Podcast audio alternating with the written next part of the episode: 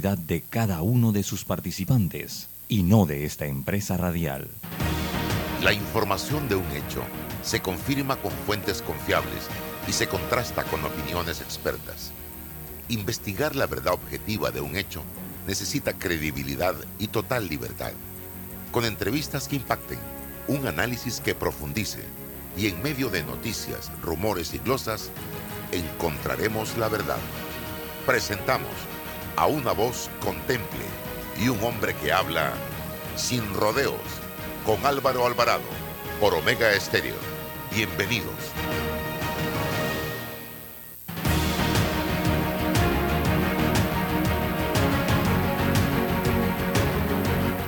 Amigos, ¿qué tal? Tengan todos muy buenos días. Bienvenidos a este su programa radial de todos los días, de lunes a viernes, 8 y 30 de la mañana, sin rodeos eh,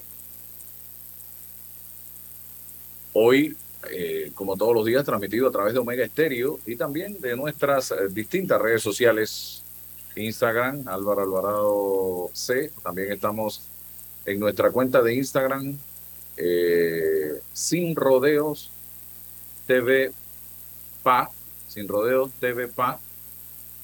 también nos puede sintonizar a través de TikTok, Twitter, Facebook fanpage y YouTube. Todas conectadas en este momento, transmitiendo este programa eh, a esta hora de la mañana, amigos eh, que me sintonizan. Bueno, estamos tratando acá de contactar eh, a nuestra colega, vamos a ver, nuestra colega Jenny Pérez, ella es periodista de nacionalidad chilena, sin embargo trabaja en la DW allá en Alemania, don David Sayet, que está con nosotros aquí para la transmisión de este programa, porque queremos analizar un poco con ella el fenómeno Chile. Ella ha estado siguiendo muy de cerca como periodista como periodista internacional este tema y hasta ejerció el derecho al sufragio en el extranjero el pasado domingo.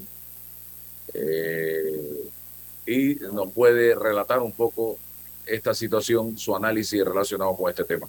Pero, eh, David, bienvenido. Eh, quiero rapidito darle a conocer a la gente en lo que anda la Asamblea Nacional de Diputados. Miren ustedes esto. Observen ustedes el poco me importa de la Asamblea Nacional con el sentir de la población panameña.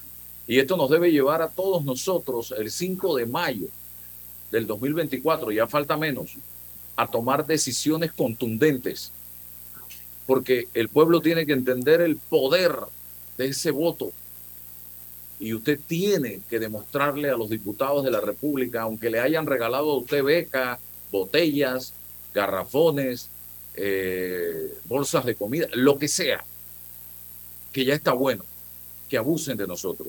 Hoy nos enteramos a través del diario La Prensa que alcaldes, vicealcaldes, representantes de corregimiento y sus suplentes podrán ejercer funciones en sus comunas y juntas comunales y a la vez trabajar en otras entidades del Estado y cobrar por eso.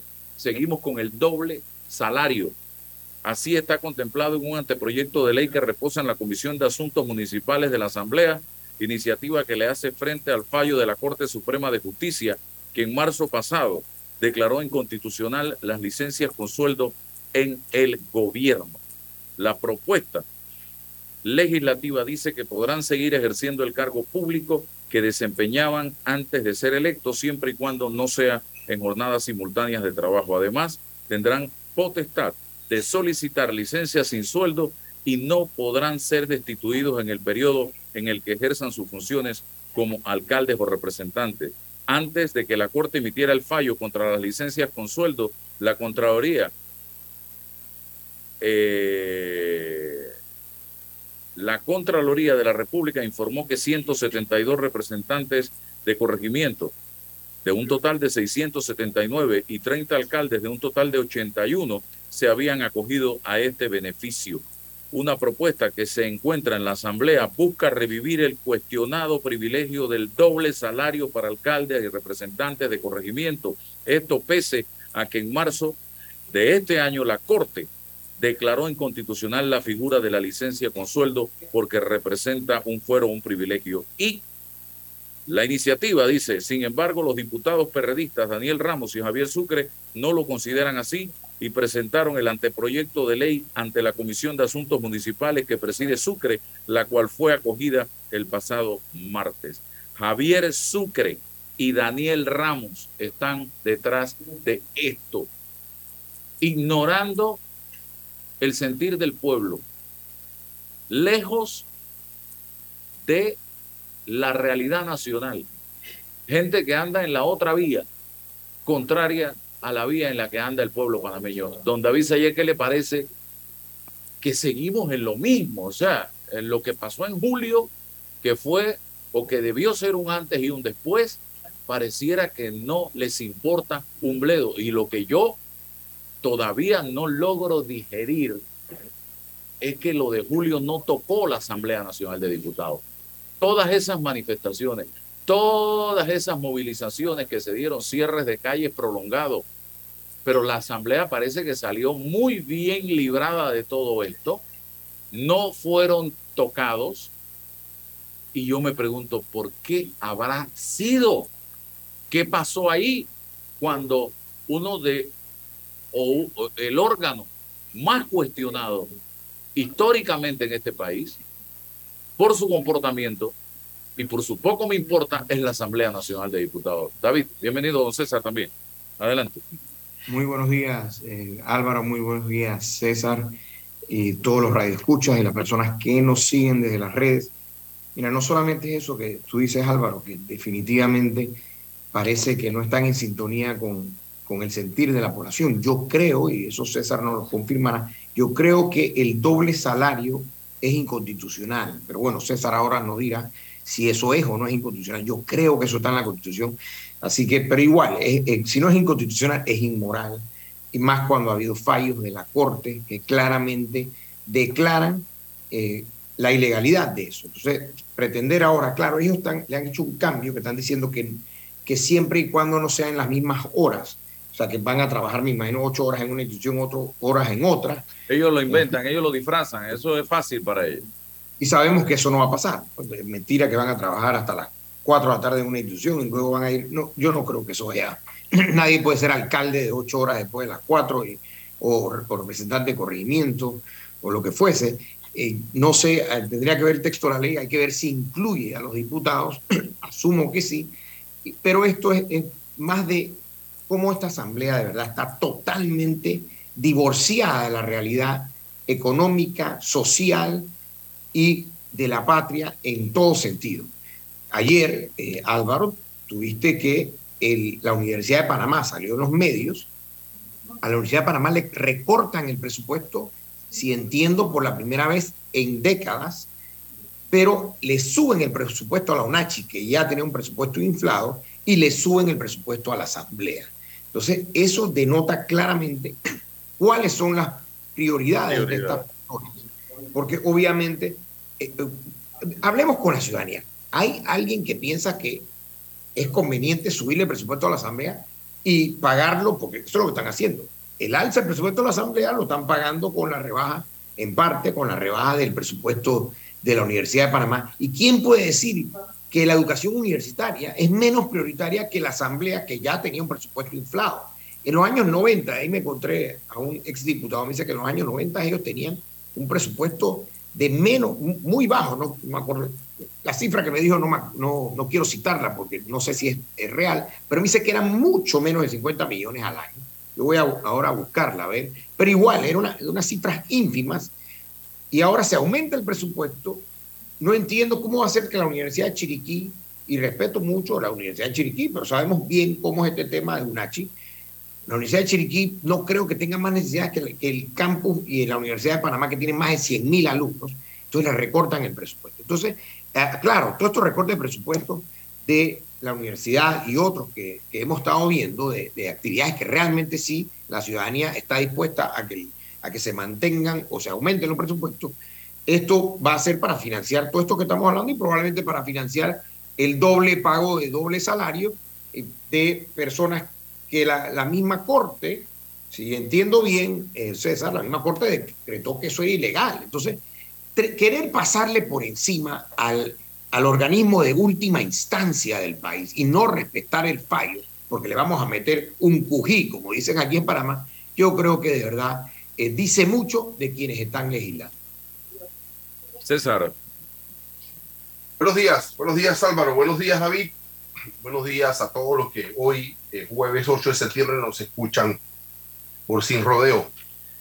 Em, cuando, cuando acá eh, analizamos la alternativa del proyecto político denominado descentralización, ¿no?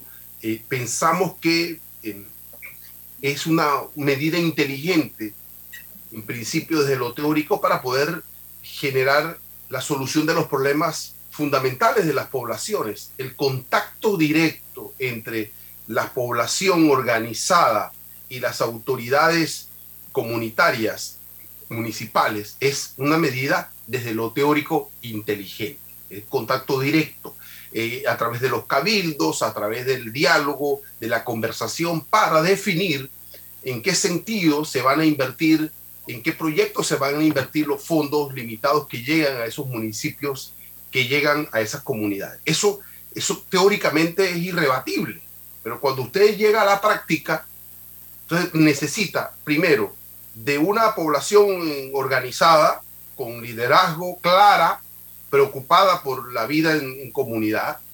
Segundo, la capacidad de los líderes municipales de la comunidad para poder comprender que tienen que abocarse a ese diálogo y a ese contacto y que ese contacto y ese diálogo con la comunidad no necesariamente tiene que estar definido por las orientaciones políticas de quien lideran las organizaciones civiles porque también se da eso. Si usted no es de mi partido, entonces no voy a dialogar con usted.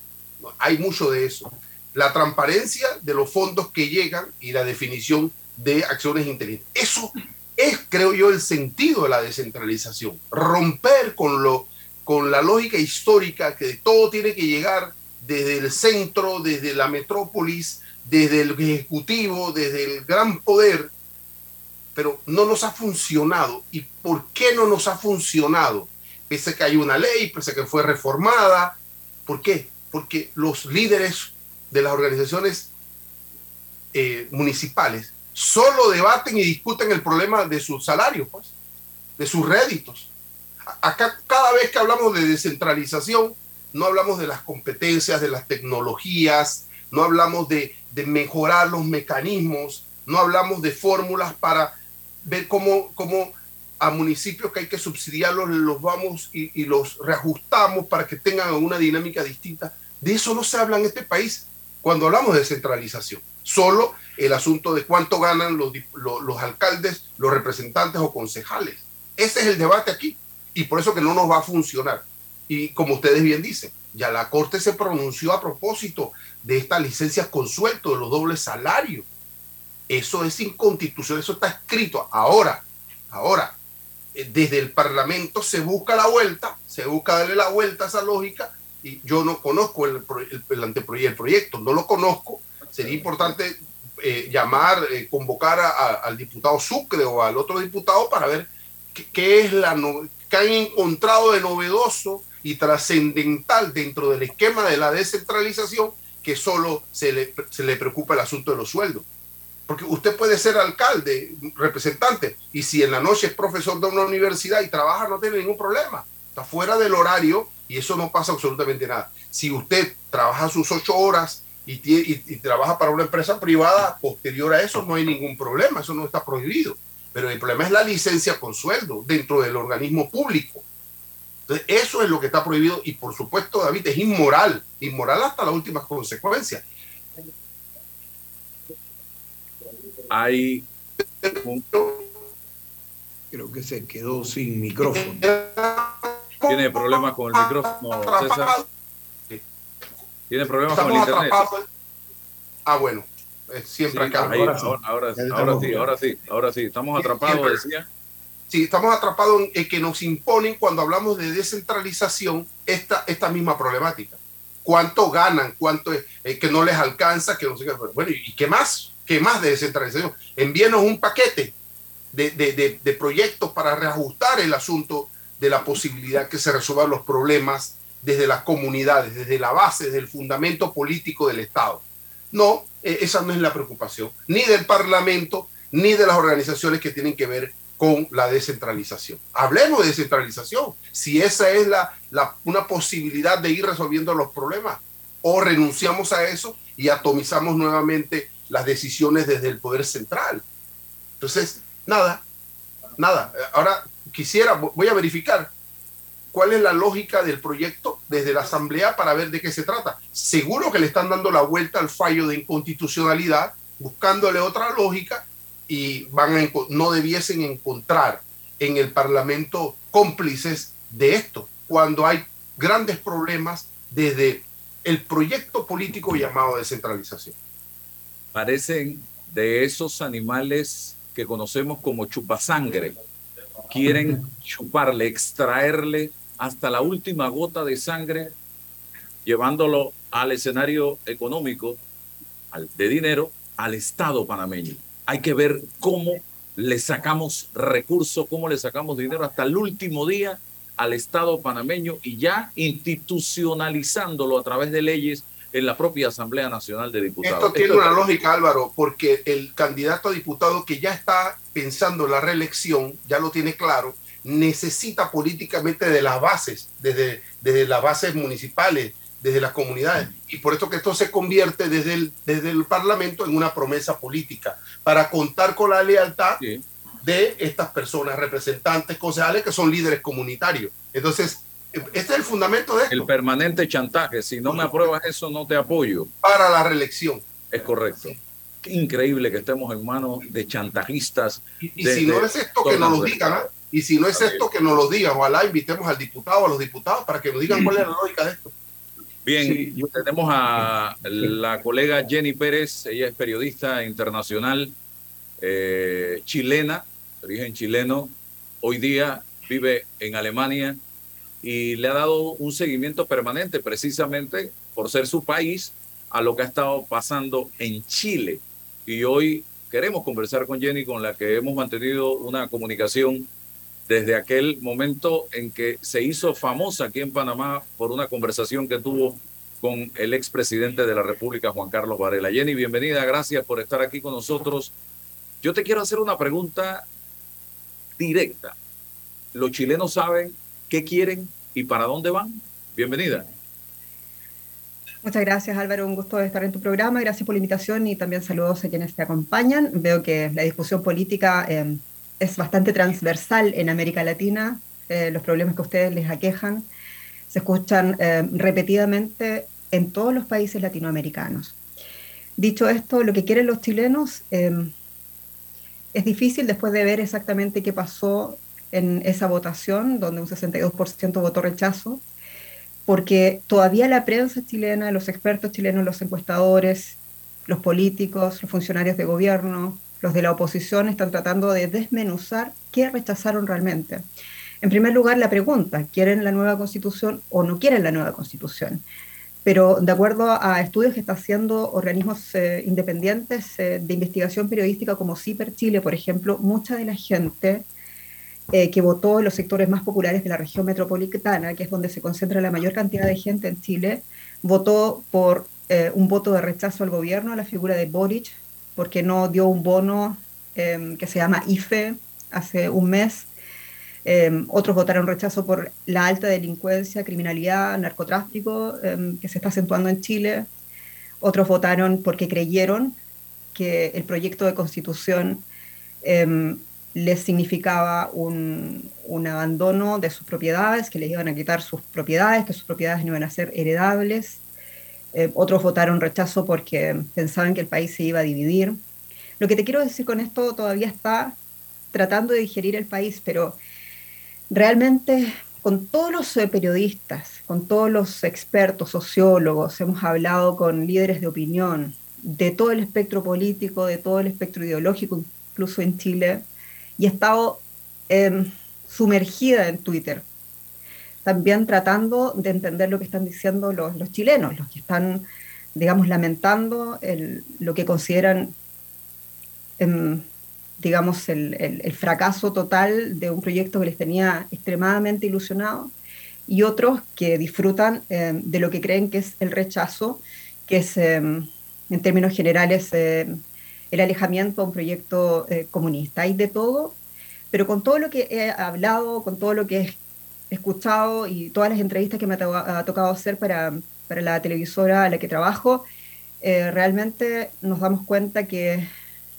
hubo poco acompañamiento a este proceso, eh, yo diría, de forma constructiva. Y cuando digo eso, me, me refiero realmente a mis colegas, a, los medios de comunicación en Chile. Em, es una situación que afecta también a todos nuestros países. Estamos frente, cuando hay una campaña electoral, ustedes también han vivido su propia experiencia, ahora ya no importa eh, los programas necesariamente que lleven a cabo, sino lo que se dice en los programas. Entonces, no quiero decir de que el texto estaba bueno, porque yo creo que eso... Em, o el texto estaba malo, porque el texto para un 62% de, rechazo realmente podemos decir si el proyecto pudo haberse mejorado, el proyecto tenía falencias, ¿no? Del punto de vista técnico, del punto de vista incluso de lo que querían los chilenos. Pero más allá de eso, a mí lo que me preocupa y en lo que nosotros hemos puesto mucho ojo como medio público igual, es el nivel de desinformación que ha tenido el votante chileno, el nivel de mentiras, el nivel de violencia, eso nos preocupa mucho, porque independientemente de lo que haya, digamos, decidido el pueblo chileno en este caso, que lo haya decidido en forma, en forma digamos, justa, es decir, que haya tenido la información que corresponde. Usted puede decir, bueno, pero el, texto de constitución se vendió a un precio simbólico precisamente para que la gente se informara, porque puede rechazar, por ejemplo, la plurinacionalidad, pero lo que, lo que la gente está diciendo que rechazó no está en ese texto, es, ese es el punto, ¿no? Entonces no hubo acompañamiento necesario porque lo, los medios de comunicación en Chile politizaron mucho, polarizaron. Y Chile, Álvaro, no es un país polarizado. Chile es un país fragmentado en muchos grupos. Están los que son súper radicales de izquierda, son la izquierda reformadora, la izquierda refundadora, la izquierda progresista, la izquierda liberal. La derecha, tenemos un centro, un centro que se identifica con, con, muchas cosas. Tenemos una derecha que tiene un abanico también. Hay una derecha que es más social, liberal, y hay una derecha que es conservadora, partido de la UDI, que es la herencia de los políticos que apoyaron en la parte civil post, eh, post dictadura militar y está el partido de ultraderecha que, que, se integró al espectro político chileno hace muy poco, se llama Republicano. Entonces, es un país extremadamente fragmentado. Lo que necesita este país, lo que necesita Panamá, lo que necesitan todos los países es información lo más técnica y lo más fidedigna y lo más digerible posible para el votante. Y eso, eso falló en Chile. Por lo tanto, cualquier análisis que yo te pueda hacer o que te pueda hacer cualquier chileno, va a ser un análisis incompleto, porque estamos, desde mi punto de vista, hemos estado en una campaña donde no se ha jugado limpio, ¿no? Em, la política es así, pero a mí me preocupa que hoy día los presidentes se puedan escoger en base a mentiras.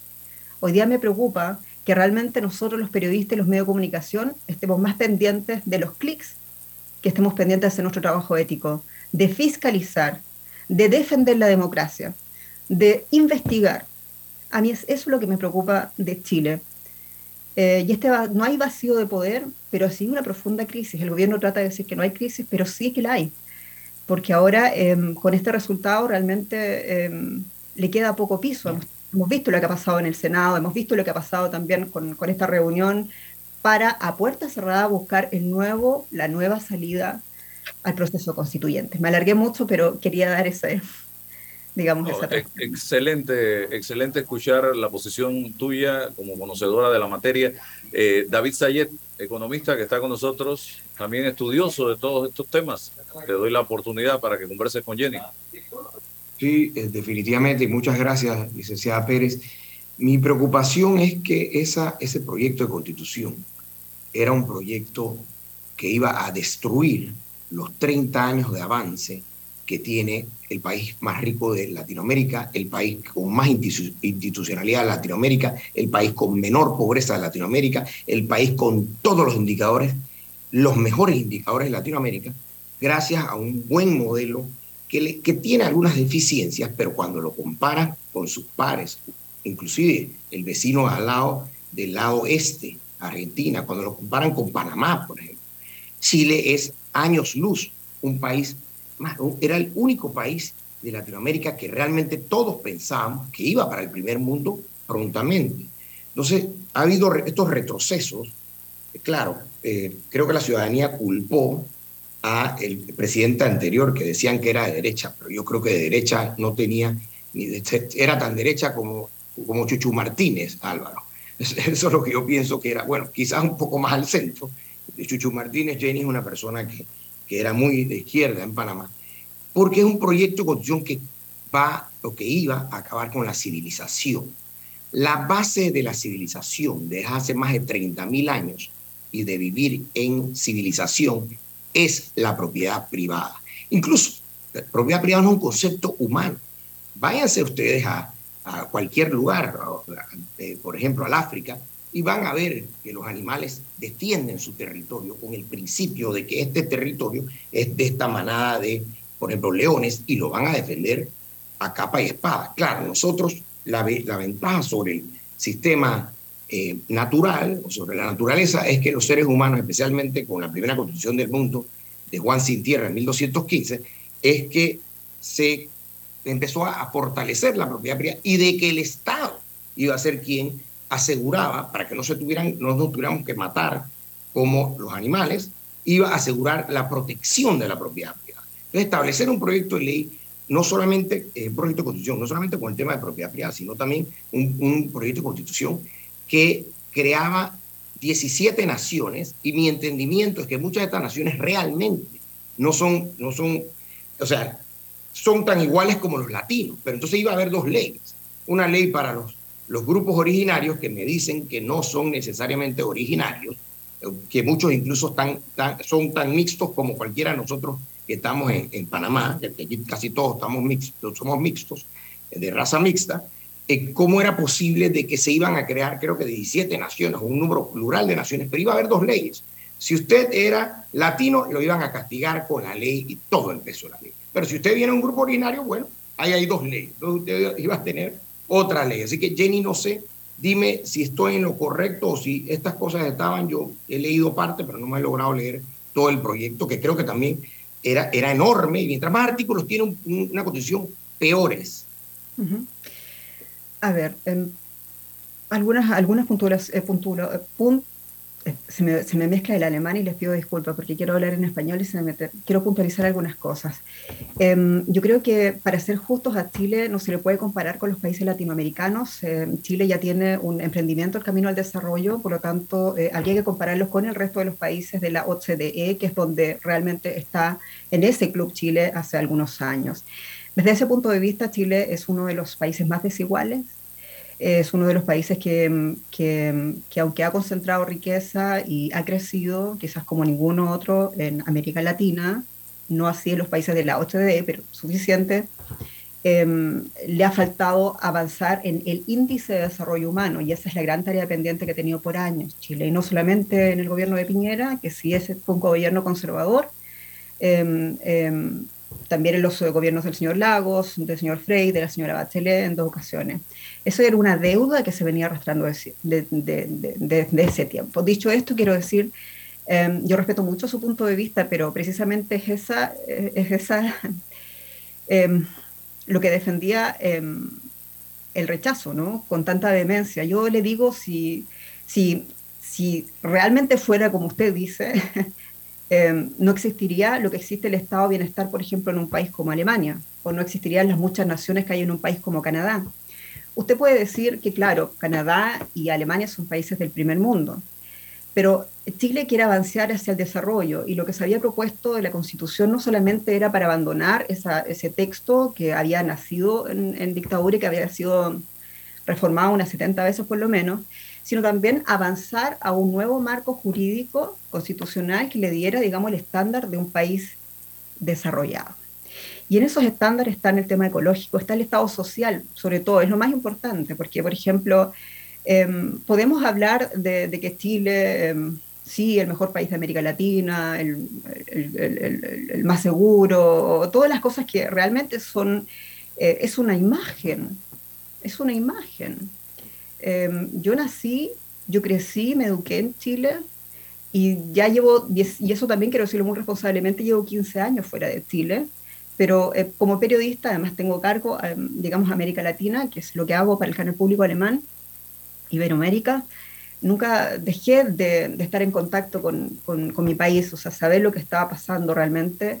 Y le puedo decir que muchas de las cosas que usted mencionó, em, lamentablemente, me gustaría que fueran así, pero no son efectivas. Y ese fue el problema de por qué vimos esa tremenda crisis del año 2019, que se inventaron todo tipo de teorías de la conspiración, que Venezuela, que Nicaragua, Chile no tiene nada que ver, la izquierda chilena la conozco bien, conozco a la gente del Partido Comunista, yo tengo un talento, un talento, si, si, si corresponde decir, es que puedo hablar con todo el espectro político en Chile, conozco a mucha gente en todos estos años y hablo con todos ellos. El Partido Comunista en la parte de Chile, en la parte retórica. Siempre va a estar a favor de Maduro, a favor de la Nicaragua, de la, de la revolución y todo eso, pero cuando tiene que alinearse en temas de políticas públicas, el Partido Comunista primero no es un partido poderoso, no lo es en representación en ninguna parte. Sí, ahora es un partido de gobierno que es un partido minoritario, pero el Partido Comunista es un, partido extremadamente disciplinado. Eso hay que decirlo, esos son hechos, no, tiene que haber una interpretación mía, esos son hechos, ¿no? Em, hay una impronta histórica, claro, el peso histórico, ¿no? También lo tiene el peso de ese partido UDI, que es el, hasta ahora, bueno, ahora hay uno más a la derecha del espectro político, el republicano, que digo yo, hay un, un partido que es heredero directamente de, todas esas personas que participaron en, el gobierno de Pinochet, en el régimen del dictador Pinochet. Em, sin embargo, em, independientemente de eso, lo que, pasa eh, son cosas que son imagen, que son reflejo y otras que son la verdad y que se basa en hechos. En Alemania, Alemania y los países, la mayoría que aspiran a formar y pertenecer a este, este club de la OCDE, tienen que demostrar un índice de desarrollo, ¿no? Y yo le digo, acá en un colegio público, eh, y se lo digo de verdad, porque esto en Panamá la gente también tiene que entender cómo es las cosas cuando los países se desarrollan. Yo que este país tiene una democracia bastante joven, como lo conocemos.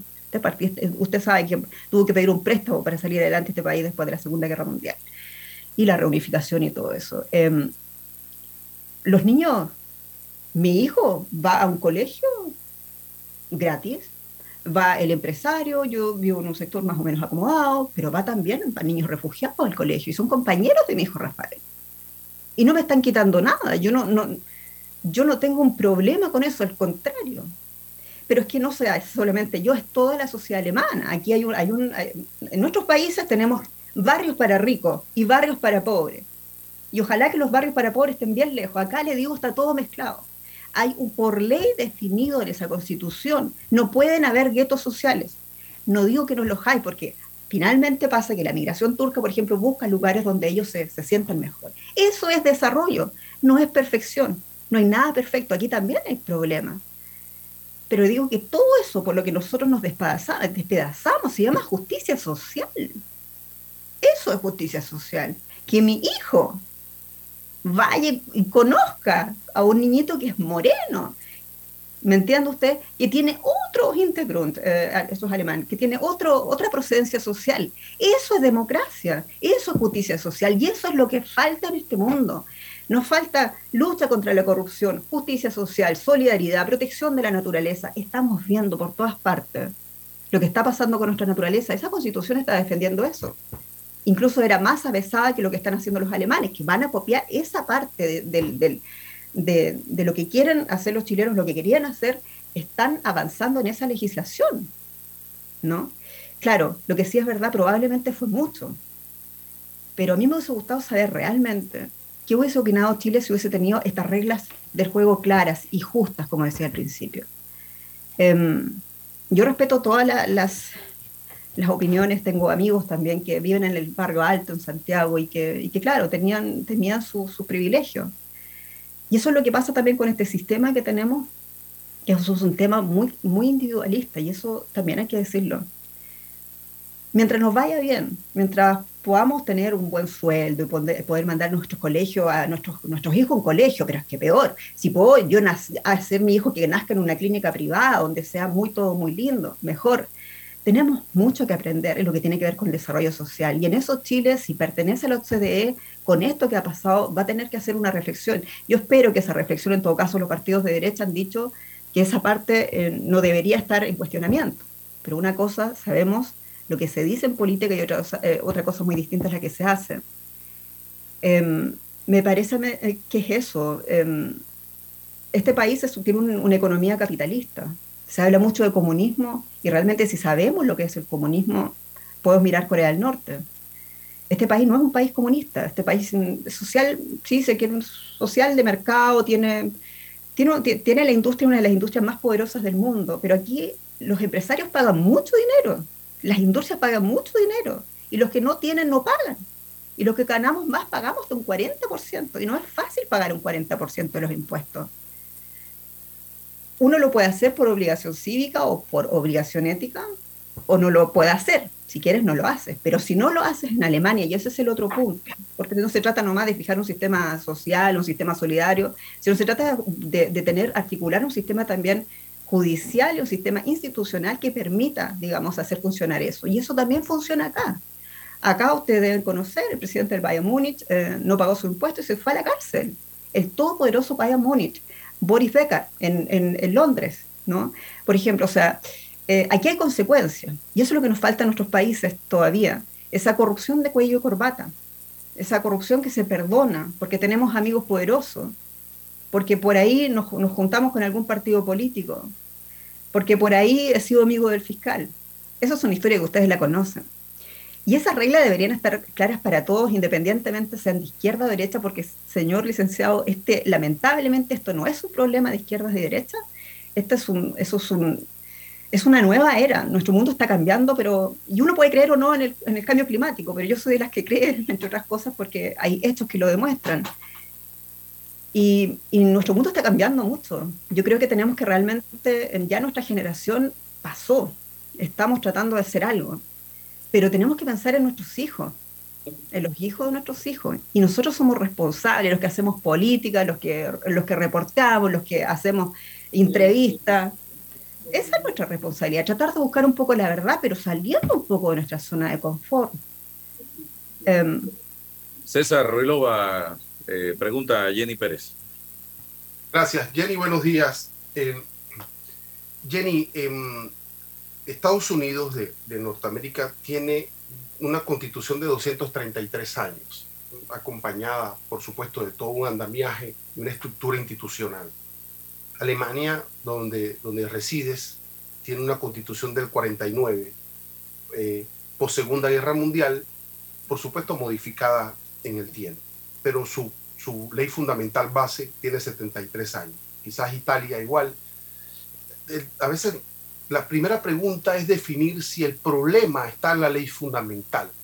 ¿no? Nosotros acá en Panamá nos seguimos preguntando, cada vez que hay una contradicción, hay situaciones, hay que ir y, modificar la constitución, el problema está allí. Esas preguntas quizás son hasta básicas, pero ¿está ahí el problema? Mm.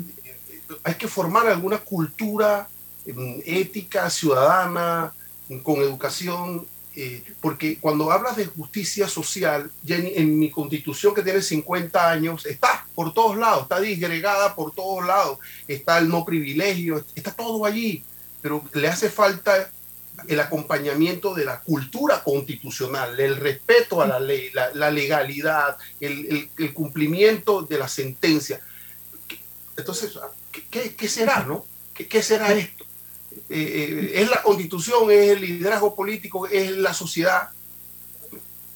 A ver. Creo que es una muy buena observación que haces, una reflexión que creo que deberemos, deberíamos hacerlo constantemente, todos deberíamos hacer esa, ese alcance. Em, yo no conozco la constitución de Panamá, lamentablemente. Em, el tema es que puede haber también quizás desarrollo social, justicia social, pero si no están las leyes que realmente expresen eso, digamos, de una manera técnica, em, y tampoco una institucionalidad, una estructura que haga cumplir la ley constitucional, no sirve de nada, es un texto.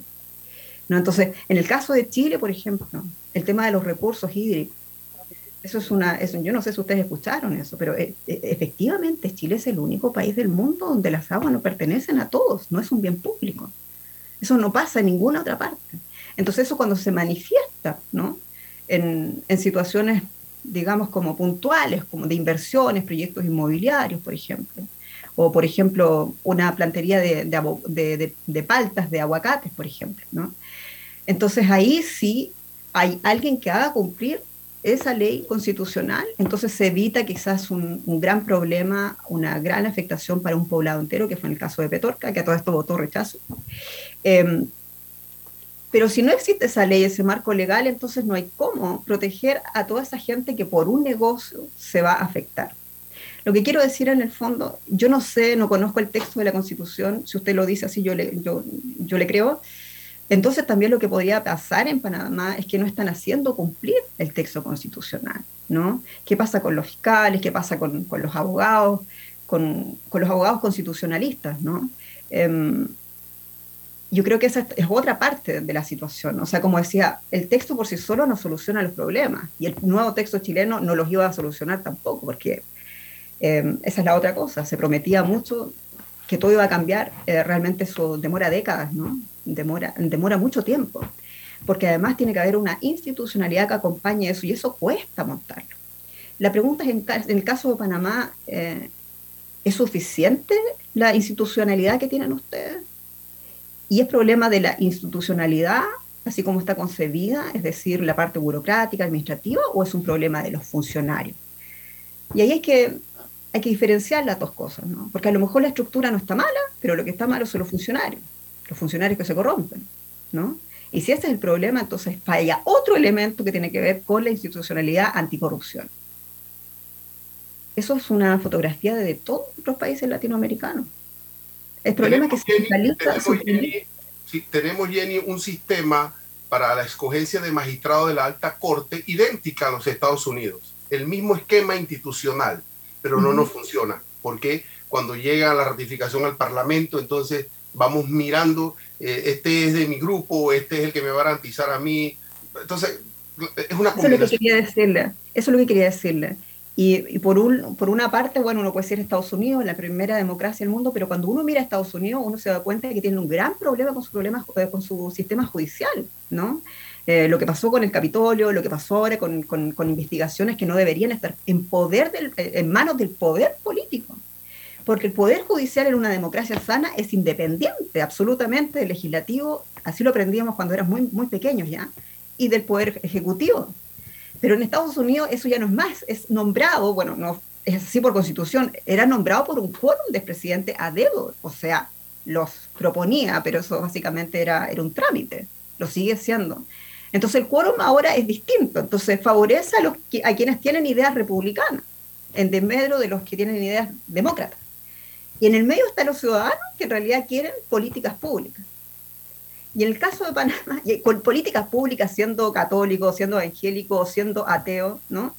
Porque de eso se trata. El Estado hace políticas públicas lejos de los, de los grupos distintos de representación y de interés. Y en el caso de Panamá, em, no es distinto al de Argentina, porque vemos constantemente o el del Salvador, o voy a comparar cualquier otro país de Centroamérica, Em, saco por ahí quizás el caso de Costa Rica, saco por ahí un poco el de Uruguay, el de Chile tengo mis dudas con lo que, ha pasado en los últimos dos años. Cada gobierno de turno utiliza el Poder Judicial para, su, em, para su eh, eh, digamos, ganancia. Entonces la instrumentalización política del Poder Judicial tiene un gran costo. Y yo creo que eso es lo que ha pasado en Panamá. La gente estaba protestando por, por gasolina. La gente está harta, los panameños están hartos de no poder confiar en sus autoridades. Pero es que no en una, en ninguna. Y ese hartazgo es una, una cosa que yo no sé cómo se soluciona. En primer lugar, partamos hablando las cosas como son y tratemos de ser lo más constructivo posible. Pero de repente una reforma no hace mal ahí ustedes tienen sus intelectuales, sus técnicos, que ver si es dónde va la reforma. Porque hay una parte de la institucionalidad panameña, si la constitución defiende los derechos eh, sociales de los panameños, como usted dice, entonces hay otra parte que está fallando. Pero lo que está a fin de cuentas aquí en peligro, y eso yo creo que es lo, es lo que nos, nos, estamos dando cuenta hace mucho tiempo en el mundo, está en peligro la gobernanza, la estabilidad. No tiene nada de malo, es, es bueno que haya un gobierno conservador, que después hay un gobierno de izquierda o de centro izquierda, que haya esa alternancia como la había en Estados Unidos, era lo saludable. El problema es que en Estados Unidos están pasando, se, están pasando de la raya, están utilizando el poder judicial con réditos políticos. Y además el espectro político de estos dos partidos ya no representan a los estadounidenses. Que esas otro, ojo, no es algo que pasa en Estados Unidos nomás. Me imagino pasa en Panamá, ha pasado en Alemania. En Alemania tenemos un partido increíblemente en Alemania, en la Alemania de Hitler. Tenemos un partido de ultraderecha. Y no digo porque sean conservadores, sino tienen gente realmente que tiene procesos legales y muchos por agresiones, por racismo, por atentados, por terrorismo. ¿no? Uno se puede preguntar, bueno, ¿cómo es posible que ese, país, ese, partido está acá? Eso es democracia. Y la democracia hay que aguantarla a veces con todo lo que significa. Eh, no tengo la respuesta para, para Panamá, pero creo que, que, es un tema sobre todo de gobernanza, más allá del tema partidario. Jenny, eh, ¿crees que en Chile no se generó realmente entonces un debate constructivo, sino un debate tóxico, un debate superficial, un debate destructivo alrededor de lo que aprobó la Asamblea Constituyente. Una pregunta. Lo segundo, ¿hacia dónde va Chile en este momento? El presidente plantea retomar la discusión, llevarla al Congreso. Eh, ¿Crees que tiene la fortaleza para retomar este tema y que es realmente necesario retomarlo en Chile? ¿O el presidente va a tener que dedicarse a gobernar el país y no meterse de vuelta en este tema? ¿Qué piensa usted? La primera pregunta, absolutamente tóxico, eh, poco constructivo, eh, no basado en la parte técnica y a ser digerible. Si los medios de comunicación tenemos que tratar de no hablar entre nosotros, si la comunicación no es para nosotros, la comunicación es para la gente. Y eso faltó y probablemente también el rechazo lo hizo mucho mejor, con mucho más recursos, pero lo hizo mejor. Bueno, la, la, las campañas se ganan así, cuando tienen más recursos tienen más posibilidades, pero hay que jugar limpio y eso es lo que no está pasando en ninguna parte, en ninguna parte. Vamos a ver lo que va a suceder en Brasil. Eh, con respecto a lo que va a pasar en Chile en el futuro, ya está más o menos claro. Ayer habló la, la vocera de, de, la Secretaría de Gobierno, eh, explicó que el, que el presidente Boric va claro, va a participar, a acompañar el proceso, pero que en realidad el proceso va a estar en manos del Congreso. El Congreso, es decir, los jefes de bancada de cada partido en Chile, eh, el único partido que se restó de esta negociación es el ultraderechista eh, republicanos, está todo el resto de la, de la derecha, después de una negociación, después de, de haber, haberse restado en una ocasión por lo menos. Eh, el presidente Boris como presidente va a acompañar esto, pero en realidad el, protagonista de, establecer una nueva vía para Chile va a ser el Congreso. Y ahí hay un problema. Porque claro, nosotros hemos visto el plebiscito ahora, donde Chile rechazó, pero en el plebiscito hace dos años Chile había aprobado por un 80%, eso sí, no con voto obligatorio, es decir, votó mucho menos gente, un 80% votó que sí quería una nueva constitución. Entonces yo creo que hay un consenso en Chile un consenso, no unanimidad, pero hay un consenso de que sí Chile va a tener una nueva constitución y que van a hacer una nueva constitución, pero todavía no está claro cómo. Entonces por allí están diciendo, eh, vamos a llamar a un comité de sabios, de expertos, que prepare un, una especie de tentativa de texto. Eh, otro está diciendo es que coger directamente a los constituyentes. Bueno, está un poco entramado, hay una, hay una negociación donde aparentemente tras este resultado eh, la derecha entendió que, em, que el rechazo es un voto a la derecha. Yo realmente lo pongo en duda. Yo creo que, que, la gente votó rechazo, pero no necesariamente para, para decirle sí a los, a los políticos de derecha, porque eh, los chilenos probablemente les pasa como a los panameños. Los, chilenos hace dos años votaron a hacer una constitución sin los políticos, porque ya no les creen a los políticos. No creen en sus políticos. Entonces ahora comprenderán ustedes el dilema que estos políticos, a quienes fueron rechazados en a lo menos dos eh, votaciones, sean de nuevo quienes tengan que buscar esta salida constitucional.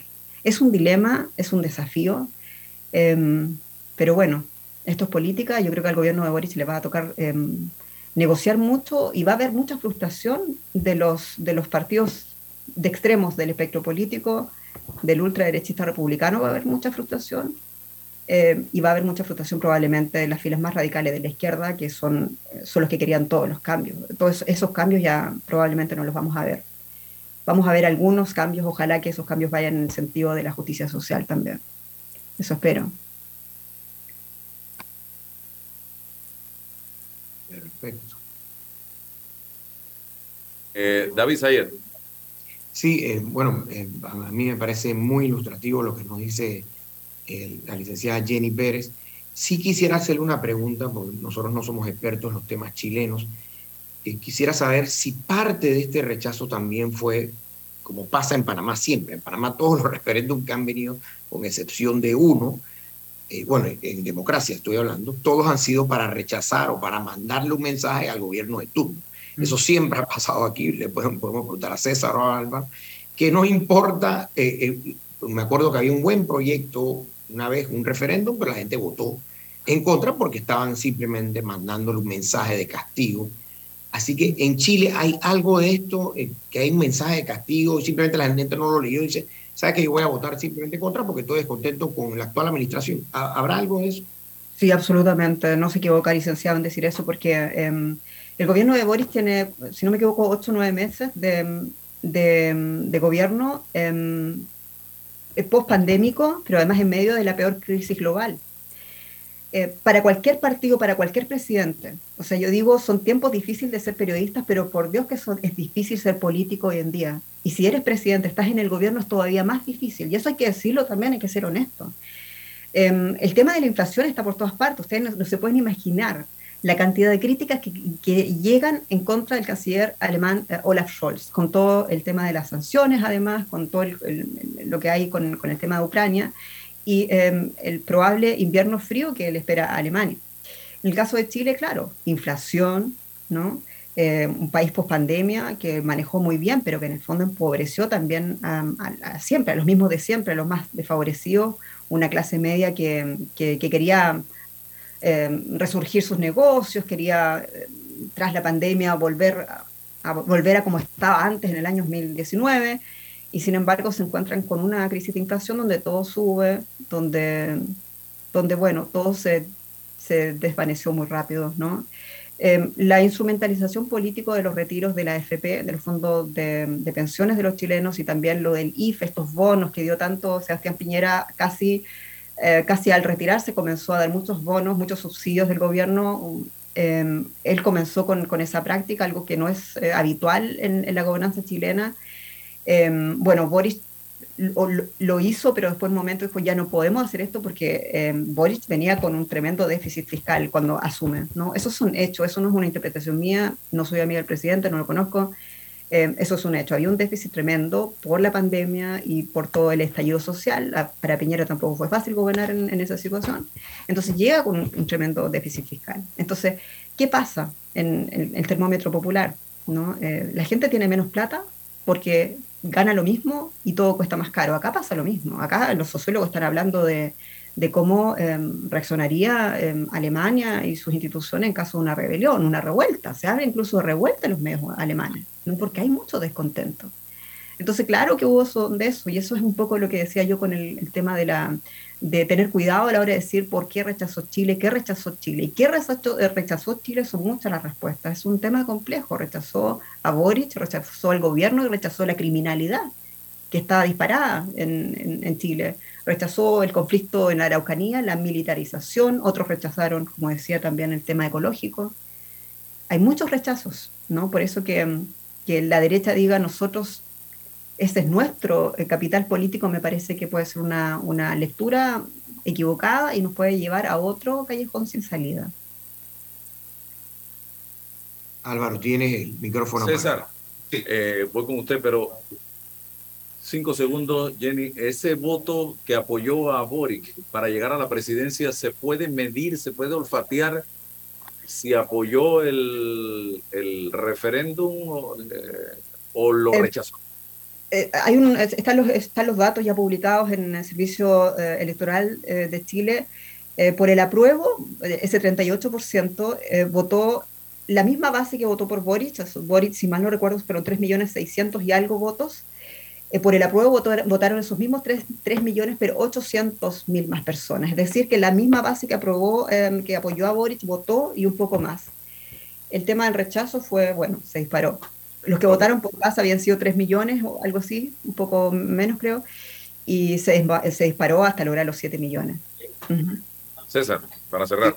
Eh, nosotros tenemos acá quizás 30 años de estar intentando activar un proceso constituyente. Se confunde en esta eh, iniciativa la intervención del poder constituido. El poder constituido, el gobierno, no permite la asunción del poder constituyente. Y, estamos en, en, este debate permanente. Los últimos 15 años eh, hemos intentado, pero el poder constituido impide, por supuesto, esa iniciativa. Y el proceso chileno es un laboratorio interesante para nosotros. Cuando usted dice que el 80% de la sociedad chilena le dijo sí a la posibilidad de eh, iniciar un, proyecto constituyente. Se generó la elección de los convencionales, se estableció la paridad. Eh, en esa dinámica, Jenny, ¿cuáles fueron los temas fundamentales que plantearon los candidatos constituyentes a la sociedad? O sea, ¿con qué mochila vengo yo para candidatizarme. Estos son mis, mis, temas. Ahí creo que había un filtro político, una visibilidad de los temas, porque me sorprende luego del resultado de la, del texto, entonces, ¿qué, ¿qué, fue lo que pasó en ese momento, en ese interín? Y si no era el candidato, era la organización política a la que correspondía. Entonces, a mí sí me interesa todo el proyecto, el proceso constituyente de cara a Latinoamérica, Panamá. Eso, lo, más lo más importante, perdón que le interrumpa, es que no quiero que se me vaya la idea. Eso primero no dije que el 80% es de la ciudadanía de Chile, porque ese es un dato muy importante. El 80% de quienes votaron.